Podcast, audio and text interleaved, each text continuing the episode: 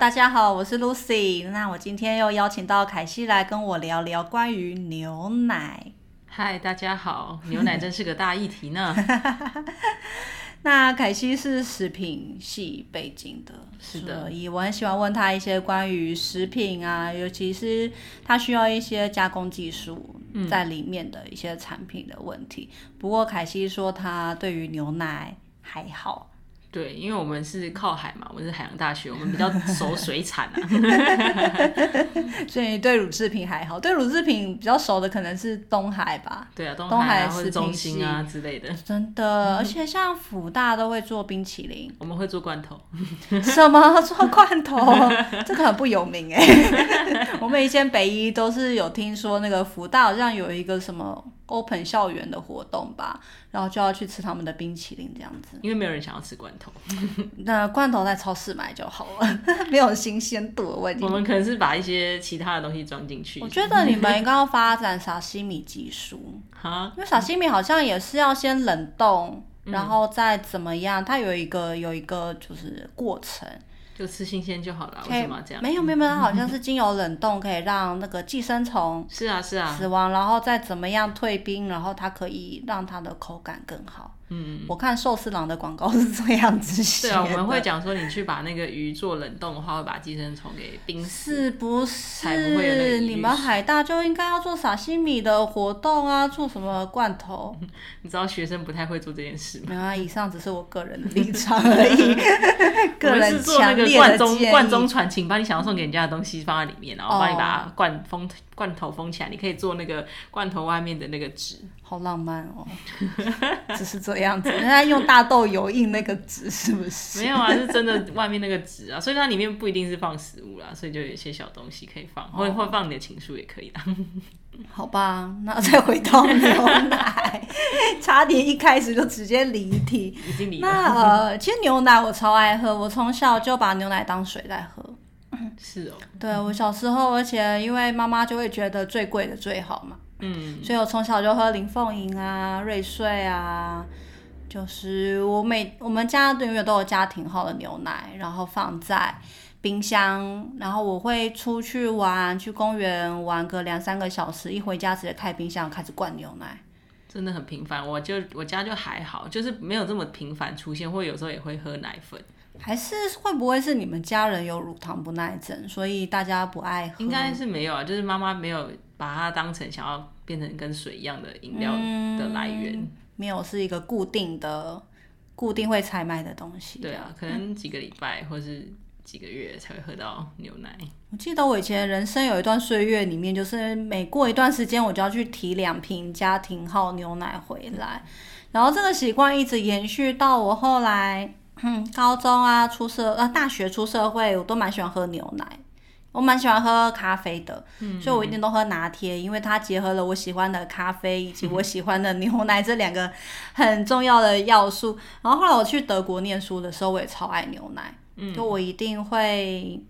呃，我都有的时候三天才 出门一次，然后每次出门就是买鸡蛋跟牛奶。冰箱里面永远都有牛奶的存在。我那时候我觉得德国人真的很爱牛奶。嗯，就他我们在以前在上课的时候，牛奶是一个很重要的主题。对啊，对外国人来说就是一个很重要的各种乳制品，欧美。人是非常喜欢，尤其德国又是那个 cheese 的消费大国，因为他们很得意，就是他们出口了一些原料，然后再从荷兰进口了大量的 cheese 进来消费，因 为他们真的很爱这一类的产品。我觉得这个可能是他们蛮主要的蛋白质来源，对啊，对啊。就是以德国不爱吃肉，肉，对他们是很喜欢吃乳酪类的制品。嗯，我讲到牛奶，就是有很多面向可以讨论。大家知道牛奶是一个非常争议的。食物，对。那我们自己平常在工作领域，我们很常遇到牛奶过敏对啊，这一个议题，没错，嗯，就大家越喜欢的东西，越容越容易过过敏对，除了我们过去知道的这个乳糖不耐症，嗯就其实还有别的食物过敏的类型。对，像是像是慢性食物过敏，IgG 就类免疫方面的这个食物过敏，然后尤其它又跟肠漏症有关系。对，而且通常这种这种 IgG 的过敏，他本人不太会马上就会知道，就不像乳糖不耐症，你可能吃完马上可能肚子就有一些就拉肚子，但这种就是他可能就是延迟性的，过了几天，而且这个症状也不很不明显，嗯，你可能不会想到。像我之前有一个客人，他就在，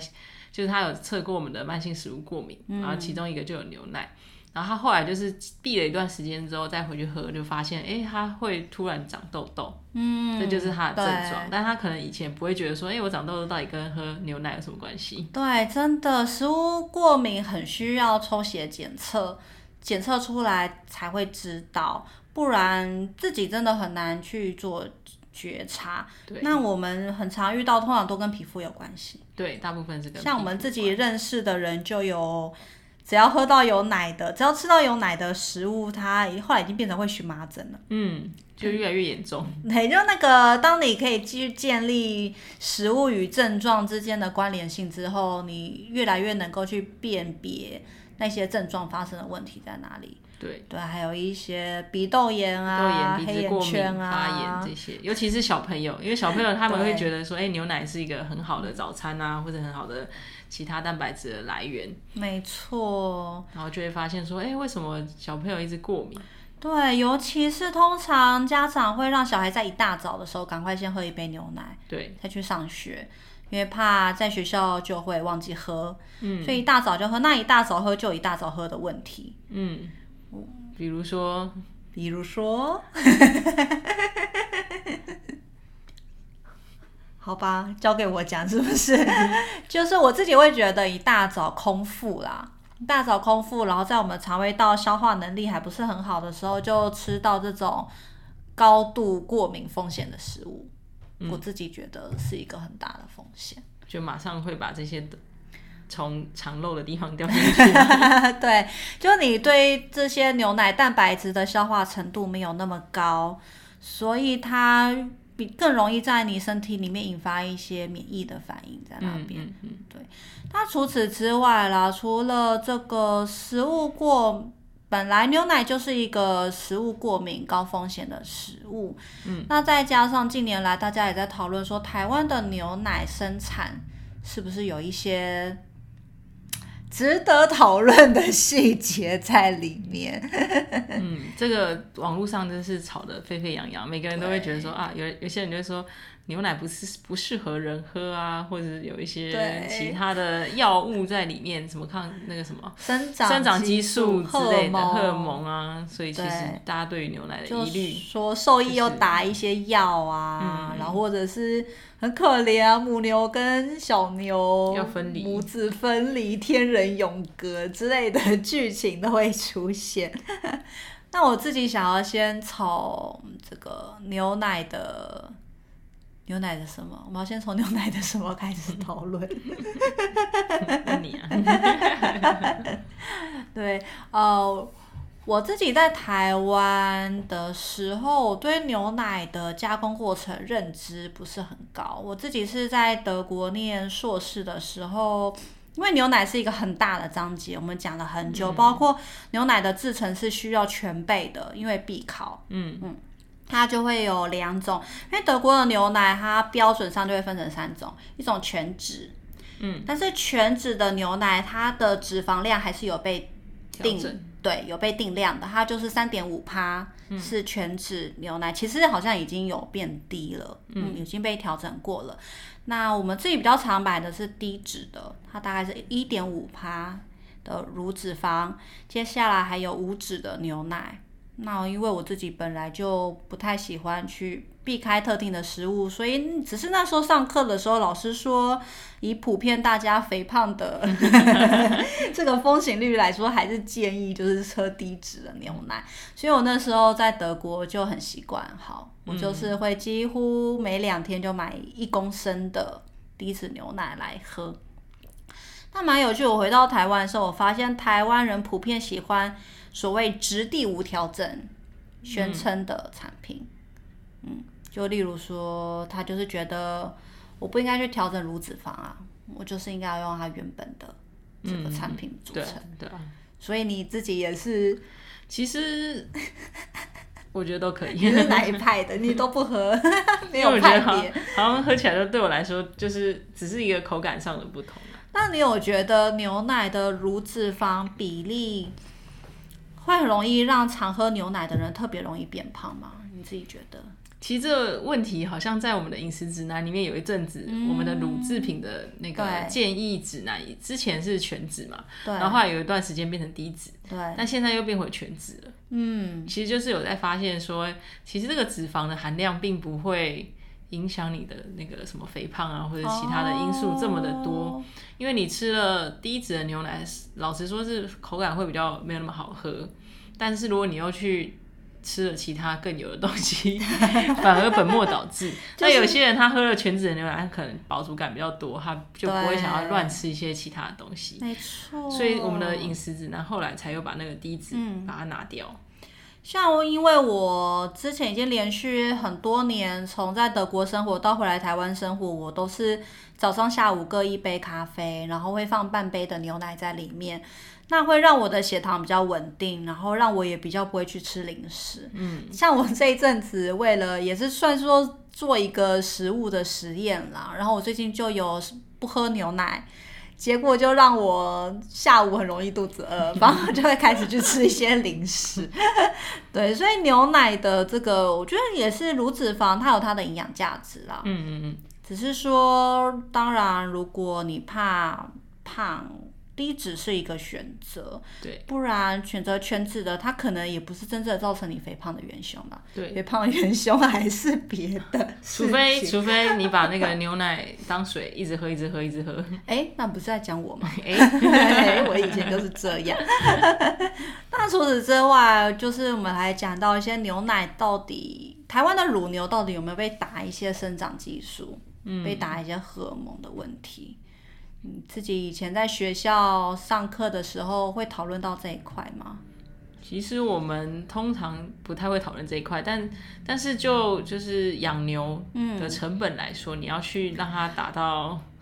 这么多残留的剂量，其实是有困难的。而且再来就是我们政府其实应该对于这些乳制品，它是会有一定的规范的。如果你残留的对残留量的规范是一定会有的。如果你都达到残留量这么高了，那一定不可能给你出货啊，这是绝对的。真的。然后再来就是你花钱去打这些激素，对，其实又对对那个酪农来说也是另外一个成本。他说不定根本就不需要这么多的激素、生长激素啊，嗯或是其他的药物，对。都是在合理的使用范围内。像我自己之前是听了一些美国的课程，那他们就有一些，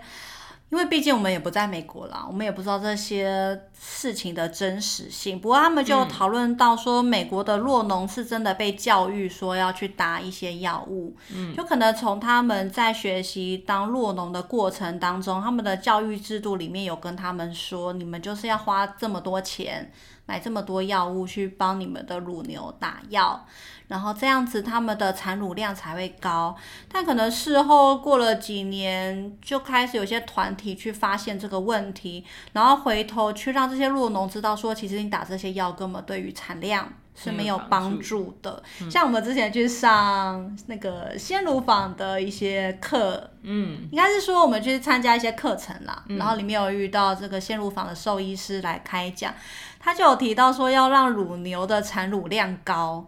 只有一个方法，让他快乐。没错，然后帮乳牛按摩啊，然后让它喷水降温啊，嗯然后让它吃的爽啊，真的，然后你还要抚摸它，其实就感觉跟人很像。对，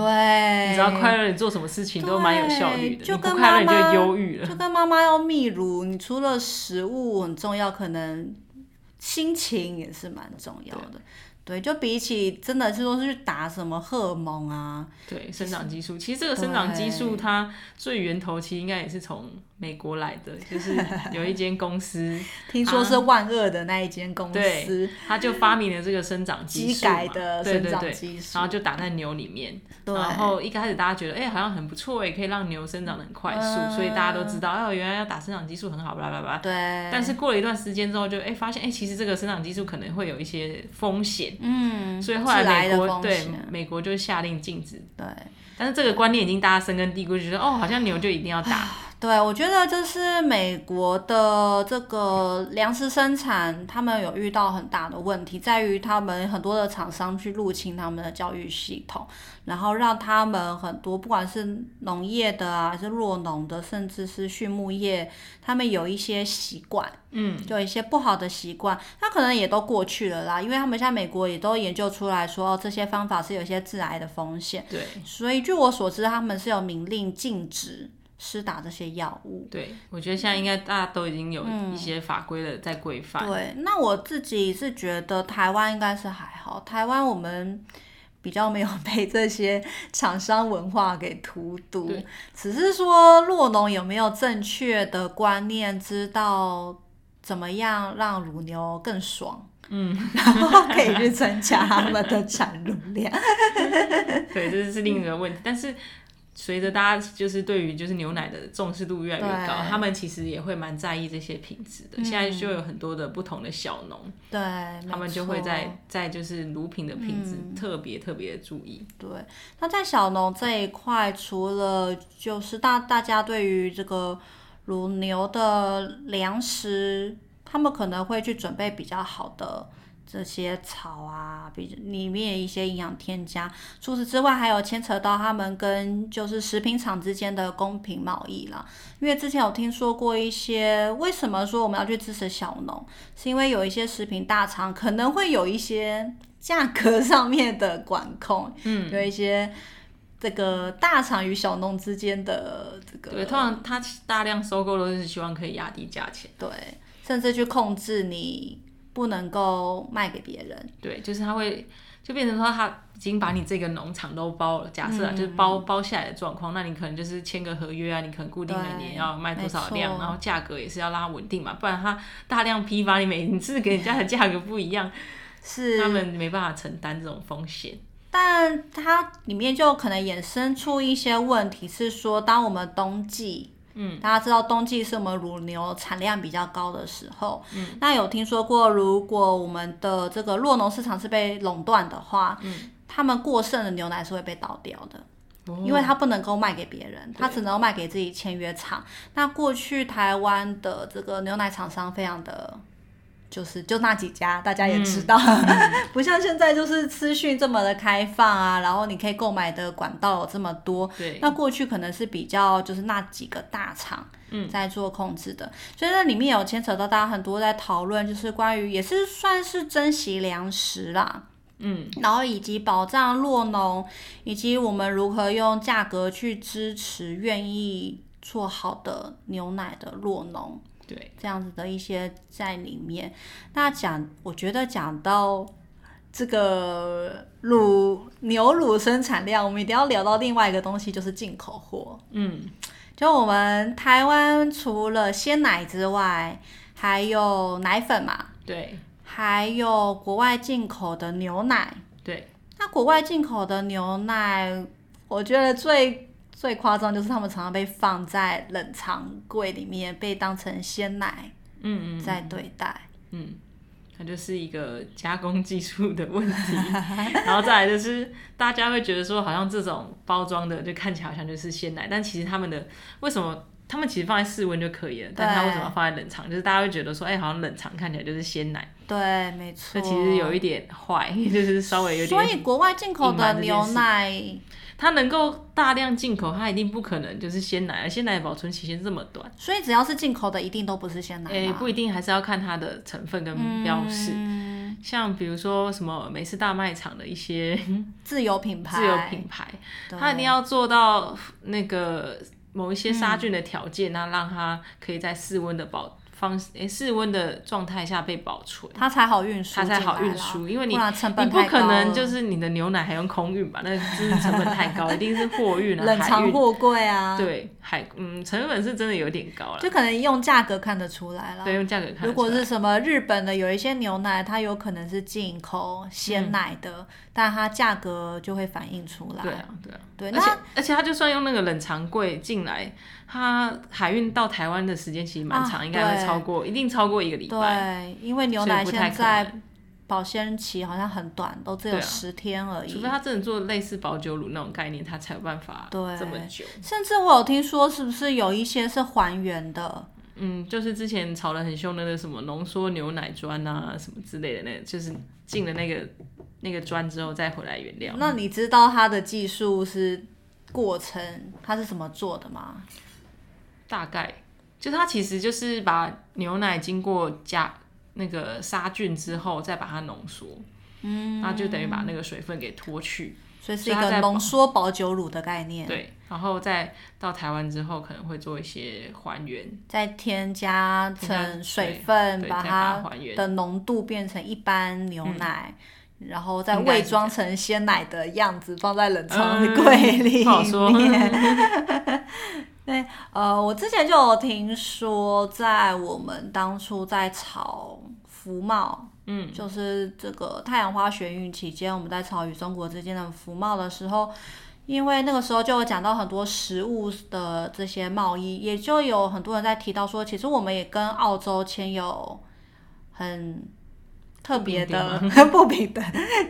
实话实说就是不平等的这个贸贸易条约，就有听说就是澳洲、纽西兰他们的牛奶是很容易倾销进来台湾的，所以现在在台湾可以看到很多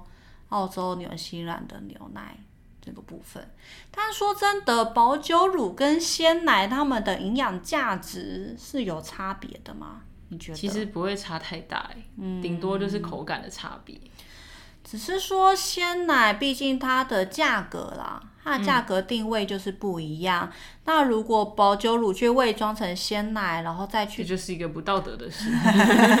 就它明明成本很低，对它却去贩售出鲜奶的价格，对，这是一个不合理的事情。对，就大家都可以选择了。当然，你就是可以选择鲜奶，那有些可能看不出来就是保酒乳啊，然后人家觉得好像在里面就是鲜奶，对，如果你想买鲜奶的话，你就要注意上面要贴那个贴纸。一个牛的那个嘛。对，一个牛的贴纸，只是说大家不要被这个被被糊弄啦。我觉得就是很可怜，就是你花了这么多钱，你以为你在喝鲜奶，结果是保酒乳。实际上我们也没有说不要喝保酒乳这件事情。对啊，其实保酒乳并没有不对好，它只是加工在杀菌的技术，它的温度是会比较高一点，可以做一个完全然后它可能完全口感上面有一点被改变了，嗯，那鲜奶的口感是比较好的，嗯，所以你鲜奶的价格就会比较高。嗯我们只是在提醒大家说，不要被一些这个放在冷藏柜的这保个